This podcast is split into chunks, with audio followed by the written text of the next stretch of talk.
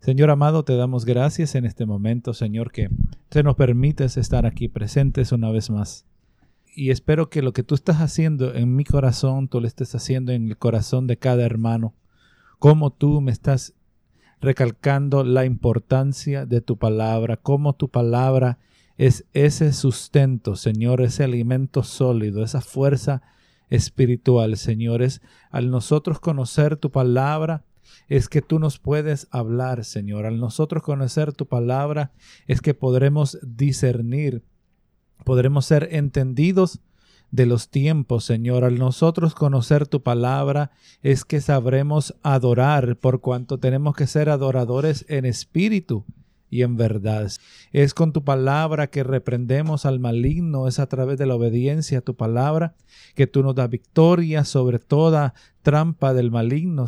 Es la que nos guarda tu palabra del pecado, ilumina el caminar por el cual debemos andar y por eso nos mantenemos agradecidos. Te doy gracias, Señor, que hay un cuerpo que aquí está presente porque damos importancia a tu palabra, que damos esa reverencia a este sagrado libro porque es la revelación de ti mismo a tu creación, a cada uno de nosotros. Señor, nos sentimos agradecidos que en esta pequeña comunidad que somos, tú nos has dado tan exquisito tesoro, la verdad para cada uno de tus hijos. Señor, te pido que me dé sabiduría para poder ministrar la palabra, Señor, repartir a cada uno de mis hermanos y que seamos edificados todos, Señor, en esta noche para la gloria y la honra de tu nombre, Señor amado, en el nombre de Cristo Jesús. Amén y amén, gloria a Dios.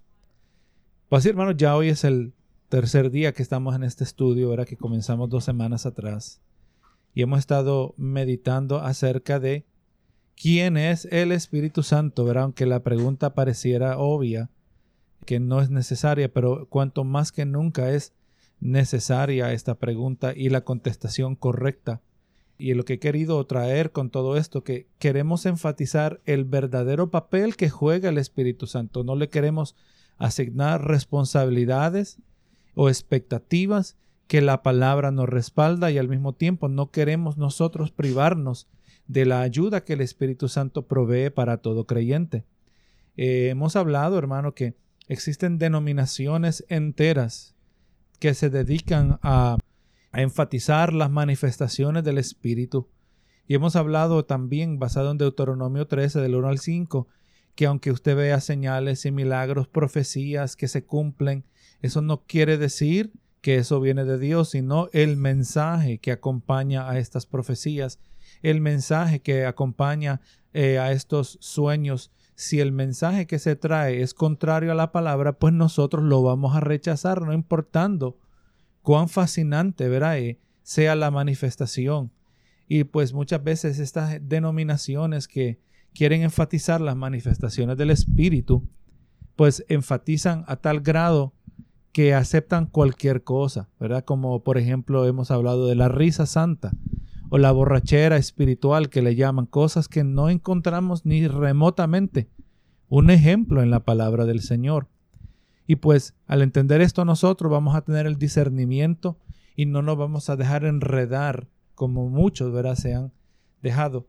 Y hemos explorado pues la naturaleza del Espíritu Santo en la deidad. Sabemos que que el Espíritu Santo es una persona. Dijimos que es persona por cuanto posee intelecto, posee voluntad y posee sentimientos. Gloria sea al Señor. Esas son características, ¿verdad? De una persona. Hay tres personalidades en, en la deidad, en Dios, pero solo hay un Dios. Amén. Los tres componen una sola esencia, una esencia de la cual no participa nadie, sino solo Dios. Y pues ahí hemos resumido un poquito de, de lo que hemos estado hablando en las últimas semanas. Ahora vamos mirando, hermanos, lo que vamos a estar hablando hoy. Vamos a hablar del papel que desempeña el Espíritu Santo como dador de la vida. Y me estoy refiriendo a la vida espiritual. El Espíritu Santo como dador de la vida. Ahora pues, hermanos, nos enfocamos en el papel importante del Espíritu Santo como dador de la vida. Con esto, pues, nos referimos a la idea de nacer de nuevo. Ver el término teológico es la regeneración. Eh, nacer de nuevo, en otras palabras, hablando del nacimiento espiritual. Y esta idea viene directamente de las enseñanzas de Jesús, ¿verdad? Esta enseñanza que aparece en el tercer capítulo de la epístola de Juan, donde está grabada la conversación entre Jesús y un líder judío llamado Nicodemo. Juan capítulo 3, versos 1 en adelante, dice de 1 al 4, dice, había un hombre de los fariseos que se llamaba Nicodemo, un principal entre los judíos. Este, este vino Jesús de noche y le dijo, rabí, sabemos que has venido de Dios como maestro, pues nadie puede hacer las señales que tú haces si Dios, si no está Dios con él. Respondió Jesús y le dijo, de cierto, de cierto te digo, que el que no naciere de nuevo no puede ver el reino de Dios. Y Nicodemo le dijo, ¿cómo puede un hombre nacer siendo viejo? ¿Puede acaso entrar por segunda vez en el vientre de su madre y nacer? Entonces vemos, hermano, qué importancia le da el nuestro Señor Jesucristo a este asunto de nacer de nuevo, a la regeneración, que si no nacemos de nuevo, no se puede ver el reino de Dios. Cuando miramos a Nicodemo, pues Nicodemo era un líder de los fariseos, un hombre pues que tenía estatus y pues este hombre quizás no queriendo que lo viera nadie, pues vino a Jesús de noche. Vino Jesús pues con elogios diciendo que Jesús era un maestro que vino de Dios, pero Jesús lo cortó al decirle, ninguno entrará al reino de Dios, solo que nazca de nuevo. Eso es lo que hace la palabra, hermano. Reta a cada uno de nosotros allí en el lugar donde nos encontramos y nos revela la verdadera condición de nuestro corazón. Imagínese este líder fariseo, quizás con buenas intenciones, practicaba el judaísmo y ahora viene el Señor y le está diciendo algo que él necesariamente ni entendía, que era necesario que naciera de nuevo. En otras palabras, pues le estaba diciendo que el nuevo nacimiento es un requisito necesario para entrar en el reino de Dios. El que no ha sido regenerado, el que no ha nacido de nuevo, no puede entrar en el reino de Dios. Así que vamos mirando a nosotros y decir, Señor, yo quiero asegurarme que yo he nacido de nuevo. Esto está claro, ¿verdad? Ahora vamos preguntando, ¿verdad? Que, ¿Qué significa esto de nacer de nuevo?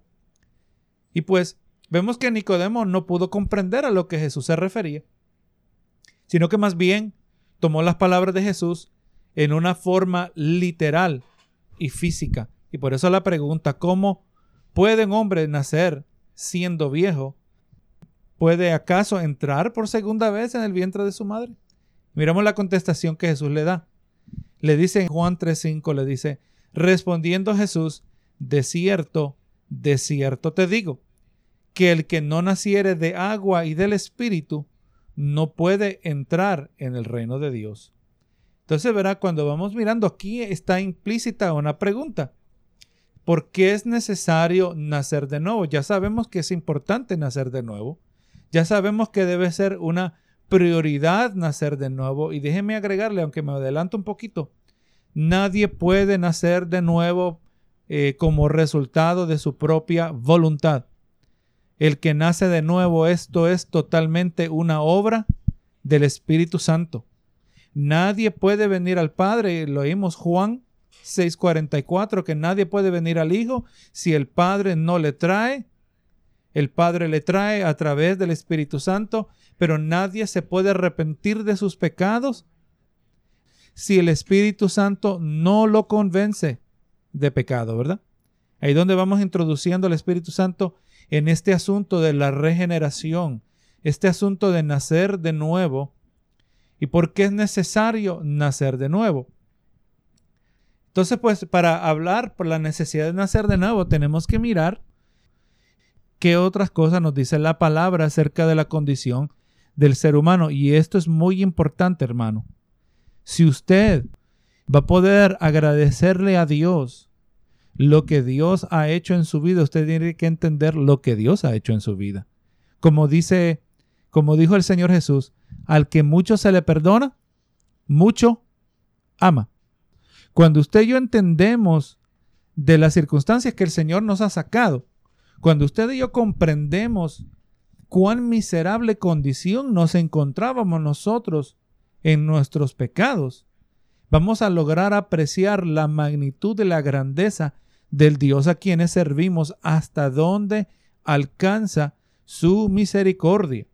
Y podemos mirando, ¿verdad? Nuestra comprensión acerca del significado del nuevo nacimiento como obra del Espíritu Santo es algo de seria importancia. Vamos mirando en el segundo capítulo de la carta a los Efesios, se nos presenta uno de los mejores lugares para obtener esta comprensión. Así que, hermano, Efesios capítulo 2 del verso 1 al 6 dice, y Él nos dio, y Él os dio vida a vosotros cuando estabais muertos en delitos y pecados. O sea, ya ahí rápido vamos resolviendo el problema, porque hay que nacer de nuevo, porque estábamos muertos.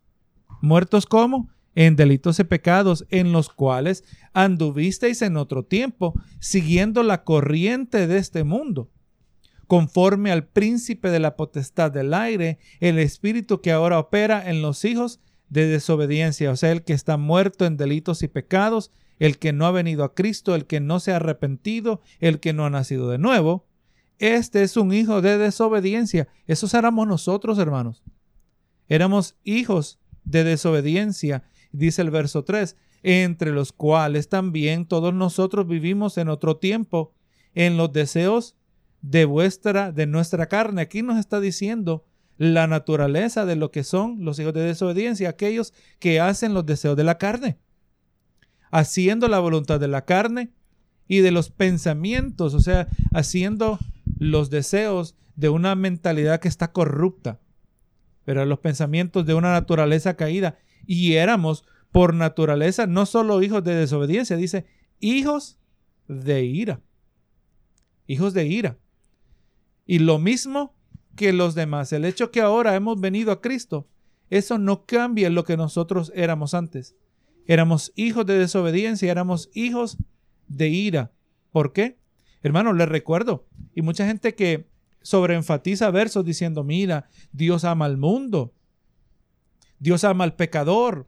Pero ¿sabe usted, hermano, que la palabra dice que Dios está airado con el pecador todos los días? Porque Dios sabe, Él entiende mejor que todos nosotros lo que el pecado hace, la destrucción, cómo el pecado contamina, es un cáncer. Y entonces, por eso, uno que no sirve a Dios, uno que no está entregado a Dios, es un hijo de ira.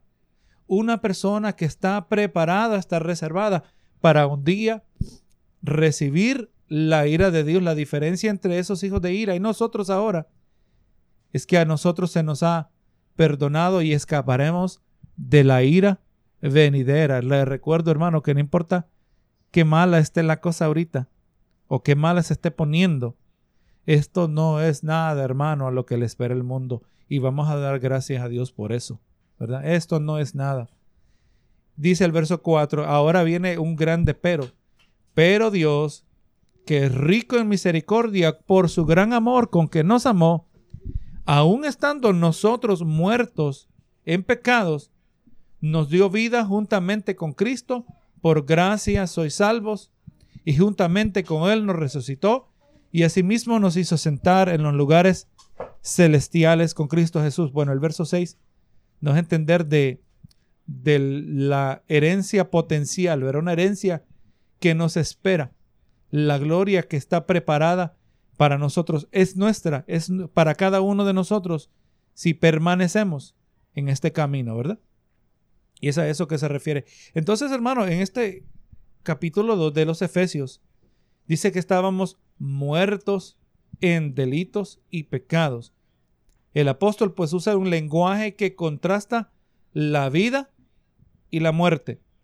Nos dice que, que los creyentes recibieron vida, pero si ahora vivos, que estaban antes. Si nosotros ahora en Cristo recibimos vida, la recibimos cuando estábamos muertos, ¿verdad? Muertos en delitos y pecados muertos en delitos, o sea, esta muerte espiritual es el producto, es el resultado o es la evidencia de uno que está muerto. Por eso, hermano, hemos estado mirando en el libro de Primera de Juan, que los hijos de Dios andan en la luz, no andan en las tinieblas. Los hijos de Dios no se dedican al pecado, se dedican al arrepentimiento. ¿Por qué? Porque pecar, vamos a pecar. Pero lo que antes no estaba en nosotros era que nos íbamos a arrepentir. Antes excusábamos, antes ocultábamos nuestro pecado, pero ahora lo confesamos. Ahora lo reconocemos, ¿verdad? Y pues esa es una gran diferencia. Antes vivíamos y ocultábamos, nos justificábamos estando muertos en delitos y pecados. Pero gloria sea al Señor. Vamos mirando ahora que se nos da a entender que este nuevo nacimiento es una especie de resurrección. Porque verá que dice la palabra que hemos pasado de muerte a vida. Una transformación de las personas, del individuo, de una gente muerta a una nueva vida. Y qué lindo, hermano. Yo le voy a decir, quizás usted y yo no miremos muchos milagros a lo largo de estos años.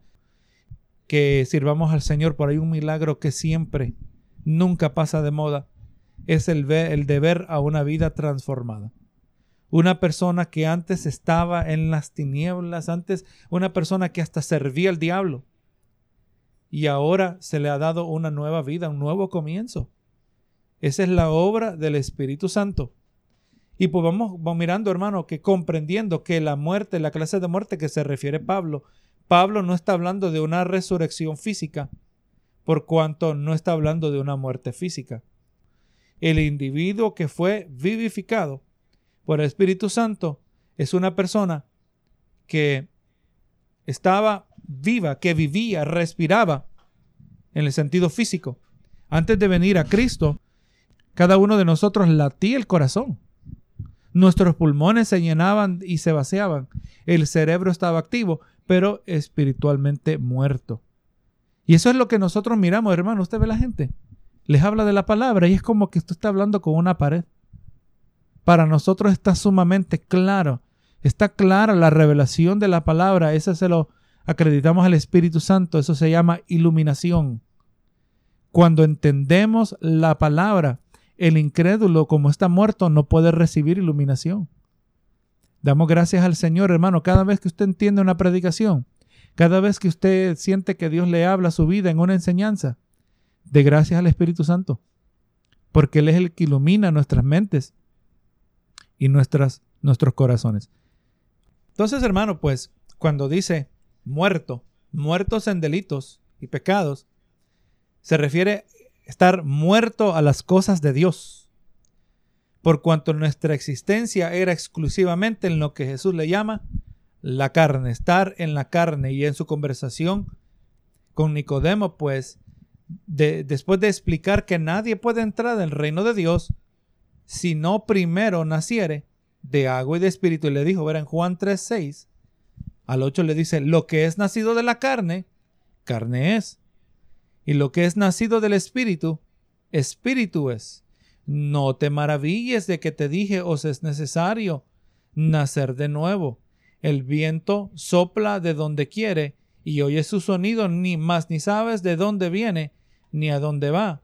Así es todo aquel que es nacido del Espíritu. O sea, en otras palabras, la obra que el Espíritu lleva a cabo en la vida de un individuo, uno que antes solo era nacido de la carne, pero ahora llega a ser nacido del Espíritu, el nacer de nuevo es la obra del Espíritu Santo, es algo que nosotros hermanos se nos hace tan difícil de comprender. Nosotros vemos así como, eso les dijo, así como ves el viento, de dónde viene, oyes su sonido, no sabes a dónde, de dónde viene ni a dónde va. Eso es lo que ocurría para aquellos, a esos individuos en aquel entonces. Así como no entienden las operaciones del viento, así también no vas a entender cómo es aquello, ese misterio, ese milagro del que es nacido del Espíritu, ¿verdad?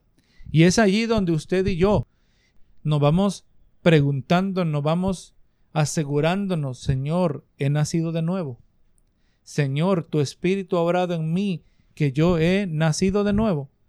Esa es, la, es lo que va a ser un verdadero creyente. Eso es lo que va a ser uno que va en el camino a la salvación, a la vida eterna, aquel que está marchando por el camino angosto, se va preguntando, Señor, ¿he nacido del Espíritu? Así debe ser, tiene que haber evidencia, como vamos a mirar. Tiene que haber evidencia de que ha habido esa obra, ese milagro que viene del Espíritu Santo. Antes estábamos muertos a Dios. Antes Dios no nos hablaba. Antes nosotros no teníamos ni un remoto interés a las cosas espirituales. Pero cuando hemos nacido de nuevo, ya no somos muertos a Dios. Ahora somos sensibles a la voz de Dios. Y qué lindo, hermano, cuando Dios nos habla. Aun cuando nos dice aquello que nosotros no queremos escuchar. Oh, yo le digo al Señor, Señor, dime a mi, di a mi vida lo que yo necesito escuchar, aunque no lo quiera escuchar. Así le damos el crédito, le damos esa flexibilidad al médico. ¿Por qué no se la vamos a dar a Dios? Era que es el, el doctor por excelencia. Y pues Jesús distinguió entre el poder del Espíritu Santo y la obra y el poder de la carne humana. Lo que es nacido de la carne, carne es. Lo que es nacido del Espíritu, Espíritu es. Pues estaba hablando de gente. Y no estaba diciendo simplemente que los seres humanos nacen con cuerpos humanos, pero están caídos, que no tienen vida espiritual. Está diciendo que están espiritualmente muertos, ¿verdad? Muy diferente. No, no es que no tienen espíritu, sino que están muertos espiritualmente. Y aquí voy a hacer un paréntesis, hermano. Le voy a tocar un tema que relacionado, obviamente, eh, pero en relación especialmente entre más nosotros vayamos haciendo diálogo con nuestros hermanos de otras denominaciones, de conocer algún hermano que es bautista, algún metodista, gloria a Dios. Aquí hay un detalle, hermano, cuando se trata de este detalle de nacer de nuevo. Hay un detalle donde nosotros diferimos y obviamente yo le voy a dar aquí lo que yo pienso, lo que yo creo. Obviamente usted tiene la habilidad de, decir estoy de acuerdo o estoy en desacuerdo. Espero que usted vea que está claro. Pero nosotros diferimos de nuestros hermanos calvinistas, nuestros hermanos salvos siempre salvos, los que creen en aquello que se llama la doble predestinación. Nuestros hermanos calvinistas, ellos basado en su examinación de la palabra, han decidido que cada ser humano nace físicamente vivo, pero espiritualmente muerto. Ahí está la clave. Creen que nace el bebé, nace espiritualmente muerto. Y pues si nace muerto espiritualmente hablando, por lo tanto, uno que siempre ha estado muerto es totalmente incapaz de alguna vez escoger a Dios y por eso Dios tiene que escoger quién se salva y quién se pierde. ¿ver? Entonces vamos mirando ahí por cuando vamos este, haciendo diferencia, que no creemos igual. Nosotros no creemos que Dios escoge quién se salva, quién se pierde, pero el detalle está en cómo comenzamos. Mire, por ejemplo, mire el verso. Ellos deciden, como cuando miran este verso de Efesios 2.6. Él os dio vida a vosotros. Es indudable que cuando venimos a Cristo se nos dio vida porque estábamos muertos sin delitos y pecados. Pero basado en versos como este, nuestros hermanos, salvos siempre salvos, nuestros hermanos calvinistas, deciden que el niño nace espiritualmente muerto. Ahora, el verso claramente dice que la vida vino a nosotros cuando estábamos muertos en delitos y pecados.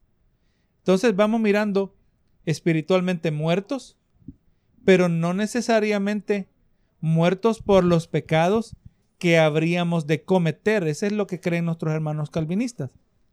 Dios condena al individuo porque Dios sabe el pecado que va a cometer. Y como ya, ya nació contaminado, nació muerto en pecado.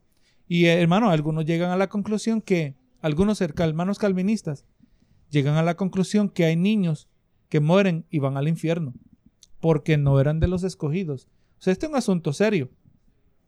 Pero nosotros entendemos que Dios no, nosotros no vamos a estar muertos en delitos y pecados basado en pecados que todavía no hemos cometido. ¿Verdad? Ese es el detalle. Si nacemos muertos en delitos y pecados, nacimos muertos por pecados que todavía no hemos cometido. Nuestros hermanos calvinistas dicen que un individuo es, incapaz de escoger a Dios porque está muerto y porque así nació. Creen que el individuo primero tiene que nacer de nuevo y después escoge a Dios. O sea, aquí esto es un detalle y se lo voy a...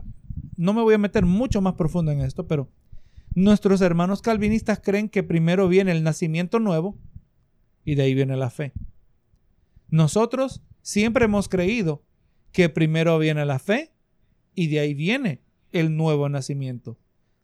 Si una persona ama a Dios, le voy a decir que esto se vuelve relativamente pues de, menos, de menos significado porque el que va a amar a Dios, aunque no entienda qué vino primero, la fe o el nacimiento nuevo, esa persona que entiende que Dios lo ha perdonado y se ha arrepentido, pues esta persona va para el cielo, sea calvinista o no sea calvinista. Crea que Dios escoge quien se salva o no crea que Dios escoge quien se salva o se pierde, si servimos a Dios en obediencia a su palabra, eso se vuelve secundario, ¿verdad? Pero es importante, porque esto va afectándonos a nosotros en cómo nosotros entendemos el nuevo nacimiento. Y pues nosotros, hermanos, no creemos que viene el primero el nuevo nacimiento y de ahí la fe. Creemos que primero tenemos que creer y de ahí viene el nuevo nacimiento.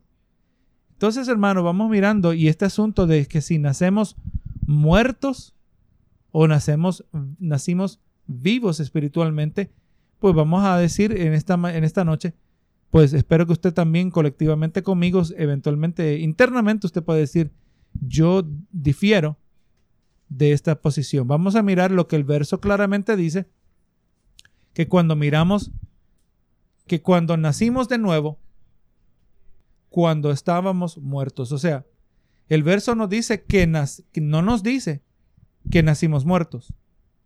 Hermano, yo le voy a decir que yo soy de la opinión que nosotros nacimos vivos espiritualmente, aunque contaminados por el pecado. Y no se me vaya a distraer y no se me vaya a decir, oye, pastor, se está metiendo aquí en algo que no es importante. Escúcheme bien, es importante esto. Nosotros, yo esta es la opinión mía, puesto que el verso no nos dice específicamente, nosotros nacimos vivos espiritualmente, en el sentido de el, día que nacimos, el día que, que llegamos a existir en este mundo, ese día nacimos vivos espiritualmente, pero estábamos contaminados por el pecado. O sea, el pecado ya venía en la carne y que eventualmente morimos. Y ahora, esta aquí le voy a traer algo que le va a aclarar un poco. Usted y yo espero que creemos en la edad de la inocencia. Creemos que hay una etapa en la vida del el desarrollo de un, de un ser humano, un niño, una niña, que son inocentes, ¿verdad? Y los que participan de la inocencia, mejor dicho. Cuando digo que son inocentes, quizás y, quisiera decir que nunca cometen errores, que no pecan. No, no, no. Me refiero que son que, que participan de la inocencia sé que ellos no entienden exactamente lo que están haciendo. Ahora si usted ve un niño que no le ve ninguna malicia cuando está chiquitito, sale corriendo. Puede tener usted visita y el niño de repente se le pegó que se quita la ropa y sale corriendo desnudo. Nosotros nos reímos y miramos a un niño y decimos, y, y nos alegramos de decir, mira, qué linda es la inocencia, ¿verdad? Gloria a Dios, pero llega una etapa que ya después detrás de algo así llega un niño, ya, ya no es algo inocente, sino es algo lleno de malicia, ¿verdad? Entonces, pues le voy a decir que hay hermanos calvinistas que no creen en la edad de la inocencia. Pero parece que las escrituras apoyan este concepto. Y como le dije, cuando hablo de la edad de inocencia, me refiero a un periodo de tiempo donde un niño crece y en su infancia es incapaz de comprender la naturaleza del mal y las consecuencias del mismo y pues mientras está en este estado de inocencia, no es inculpado por Dios por los pecados que comete. Por eso creemos que un niño inocente muere y que parte para el paraíso. ¿verdad? Yo creo que en todo eso estamos nosotros de acuerdo. Pero obviamente, hermano, mi opinión es de poca importancia. Lo que más importa es lo que dice la palabra. Ahora vamos a mirar estos versos. Mire lo que dice Éxodo 30, 14 dice, todo el que sea contado de 20 años para arriba dará la ofrenda a Jehová. Aquí se hace una distinción entre aquellos hombres que iban a venir delante de Dios y ofrecer ofrenda. No eran requeridos desde la edad de 20 años para arriba. Ahí está la clave, 20 años para arriba. Mire lo que dice Números 14, 26 al 31. Y habló, y Jehová habló a Moisés y a Aarón diciendo, ¿Hasta cuándo oiré esta depravada multitud que murmura contra mí? Las querellas de los hijos de Israel que de mí se quejan. Diles, vivo yo, dice Jehová, que según les, según habéis hablado a mis oídos, así haré yo con vosotros, que en este desierto caerán vuestros cuerpos. Usted conoce el contexto, ¿verdad? Esto fue después de, de que los espías volvieron y ellos murmuraron contra Jehová. Y dice, y en el desierto caerán vuestros cuerpos, dice el 29. Todo el número de los que fueron contados entre vosotros, otra vez dice aquí, de 20 años arriba, los cuales han murmurado contra mí. O sea que aquí es posible, hermanos, que de esta multitud todos murmuraron, pero los únicos que se hicieron responsables en los ojos de Dios, o los únicos que Dios hizo responsables, son los de 20 para arriba. Y los de 19 para abajo, aunque estaban allí y es posible que hasta murmuraron, a ellos sí se les iba a permitir entrar a la tierra prometida. Dice el 30, a vosotros a la verdad no entraréis en la tierra, por lo cual alcé mi mano y juré que os haría habitar en ella, exceptuando a Caleb, hijo de Jefone, y a Josué, hijo de Nun. Pero a, esta, pero a vuestros niños de los cuales dijiste que serían por presa, yo los introduciré y ellos conocerán la tierra que vosotros despreciasteis. El Señor le llama aquí a los de 19 para abajo, le llama vuestros niños. Y aparte de eso, les dice que ellos no van a ser responsables, no se les va a llevar a cuenta de las consecuencias de lo que sus padres, sus abuelos, sus tíos habían decidido. Ahora vamos mirando que este número 20, aunque no voy a ser dogmático de que tenemos que usar el número 20, pero por lo menos establece que hay alguna edad donde se difiere entre un grupo y otro grupo. Ahora mire lo que dice Deuteronomio 1.39. Y vuestros niños, de los cuales dijisteis que servirían de botín, y vuestros hijos que no saben hoy lo bueno ni lo malo, ellos entrarán allá y a ellos la daré y ellos la heredarán. Así que no está diciendo el detalle por qué el Señor hace una distinción entre los de 20 para arriba y de los 19 para abajo.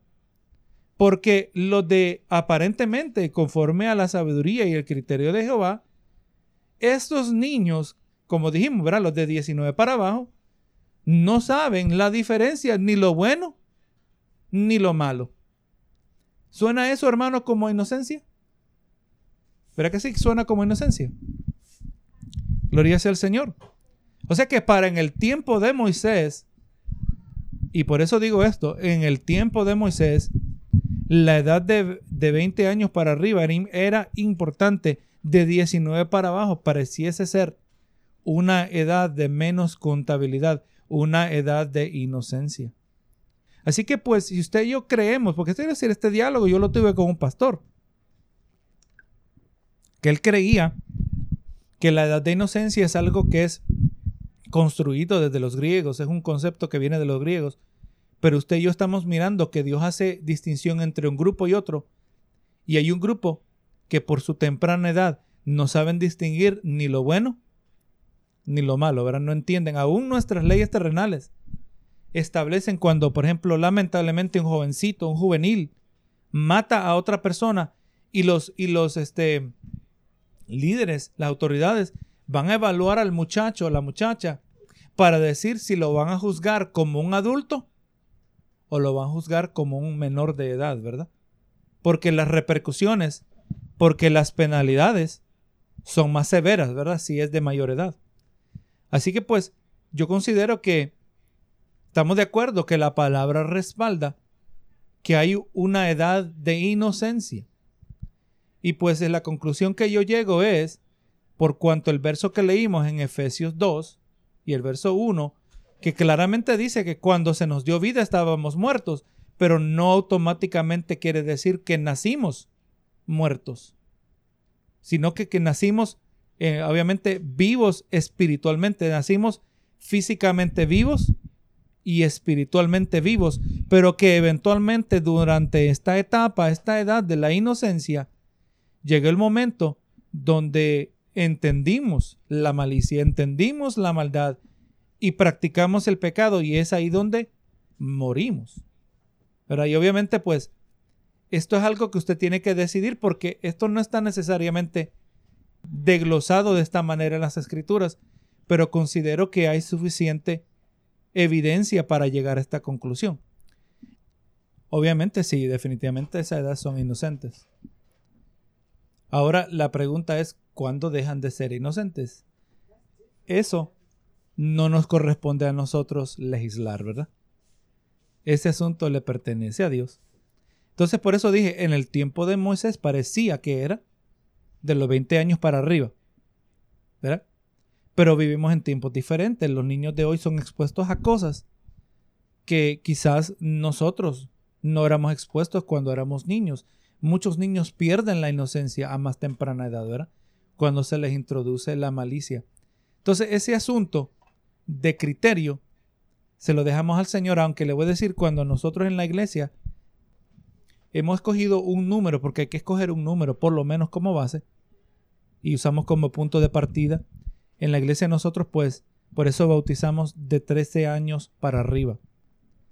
Que aunque oficialmente en el concilio escoge de 12 años para arriba, nosotros queremos dar un poquito más de tiempo, queremos asegurar que el niño, el jovencito que se va a bautizar, comprende exactamente el Evangelio, tiene que tener la edad para entonces tener la capacidad para tomar esta decisión, ¿verdad? De una, de una entrega al Señor y a veces puede tener el muchacho 15, 16, 17, 18 años. Y el hecho que tiene esa edad no quiere decir que automáticamente es un candidato para el bautismo.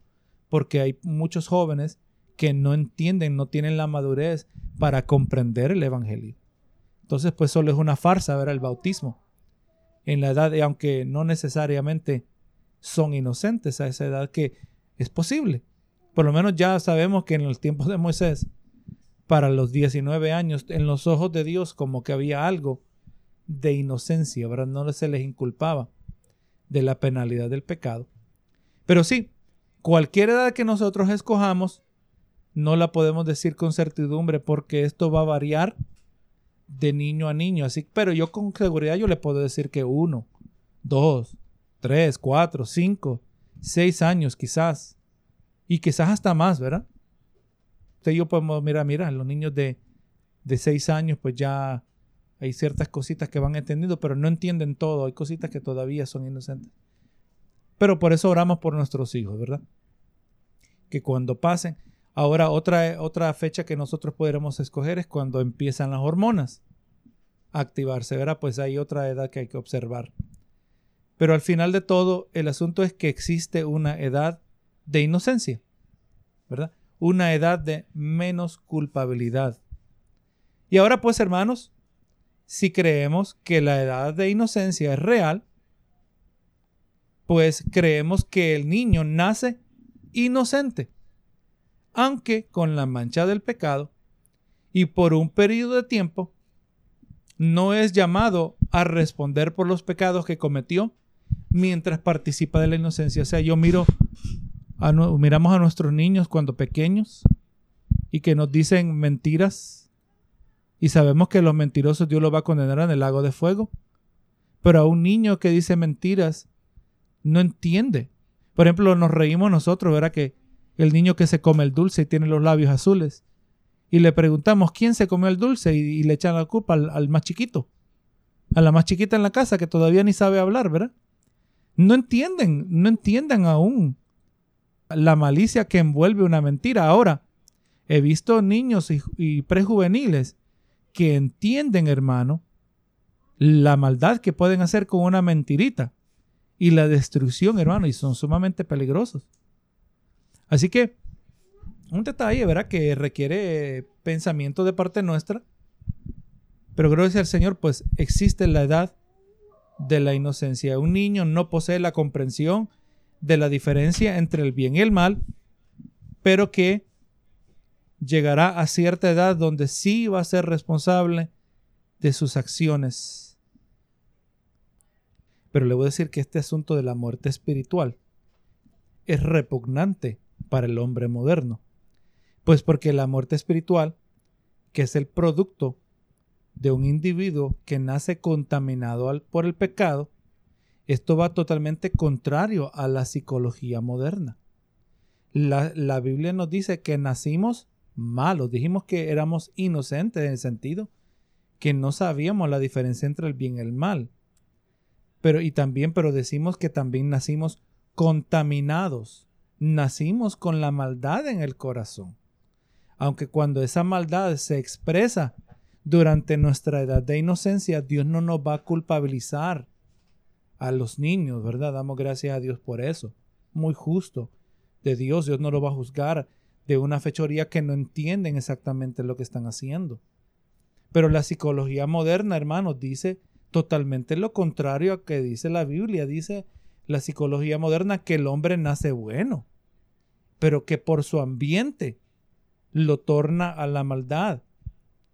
Las escrituras nos dicen que actuamos con maldad porque somos malos. Y esto está claramente estipulado en la palabra del Señor. Y por eso le digo, hermano, que miramos las soluciones a las cosas que estamos mirando, los problemas de hoy. Póngase a pensar, el racismo, que es el tema del día, ¿verdad? El racismo. Hermano, la gente hoy, conforme a estas escuelas de pensamiento, de psicología, piensan que la solución al racismo es la educación, la reeducación del individuo. Nosotros decimos, no, el problema con el racismo es que el corazón del hombre es malo. Ese es el problema.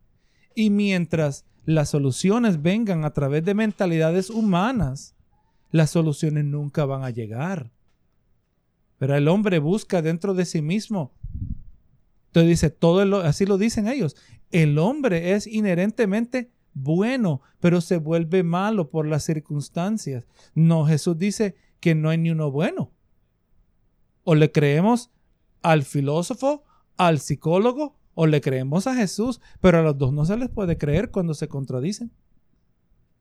Entonces, por eso, hermano, este mensaje que traemos nosotros y nos dicen es un mensaje anticuado, que nosotros somos en contra del progreso. Nosotros que seguimos ferrados a estas ideas antiguas de, del pecado y del error.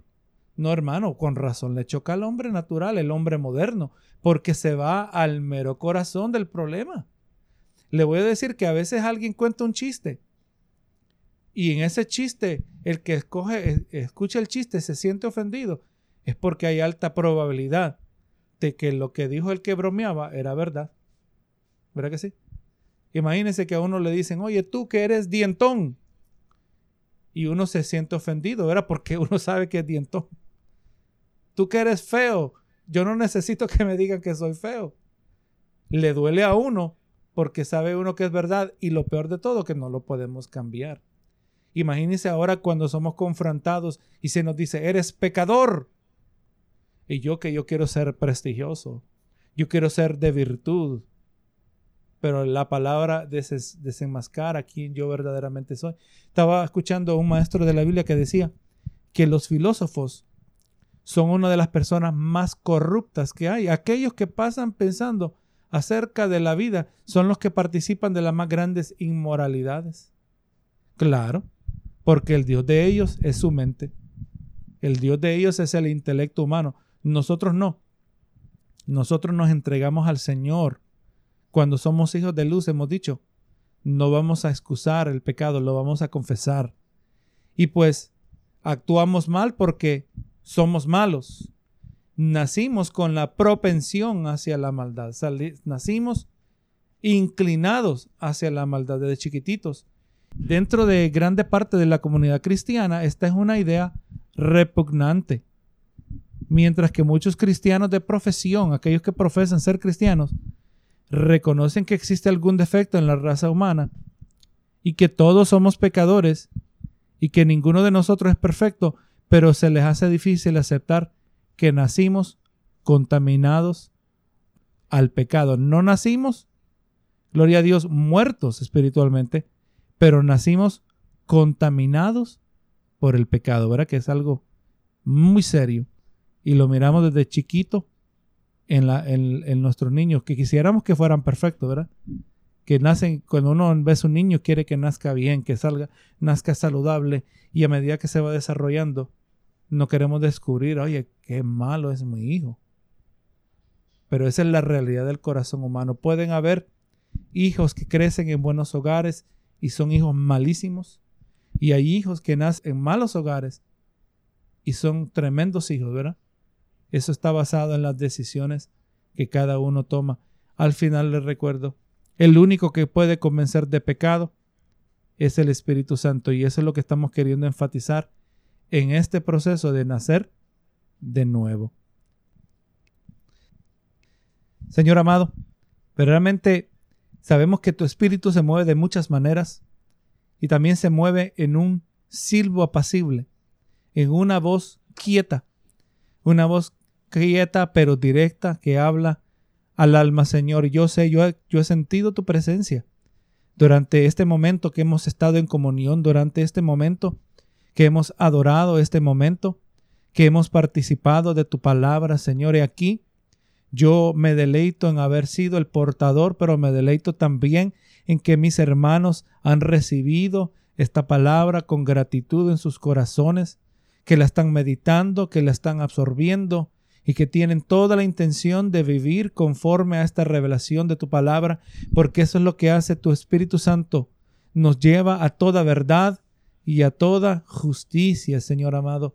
Me considero en grande manera privilegiado de ser parte de esta familia de la fe, que todos estamos mirando en la misma dirección y no queremos ser, Señor, personas que vivimos en falsedad, sino que queremos ser ese remanente fiel. Me siento privilegiado de que tú me permites ser portador de tu palabra Señor, lo hago con la humildad que se me hace humanamente posible, Señor, mi deseo es que tú hayas sido exaltado todo para la gloria y la honra de tu nombre en el nombre de Cristo Jesús.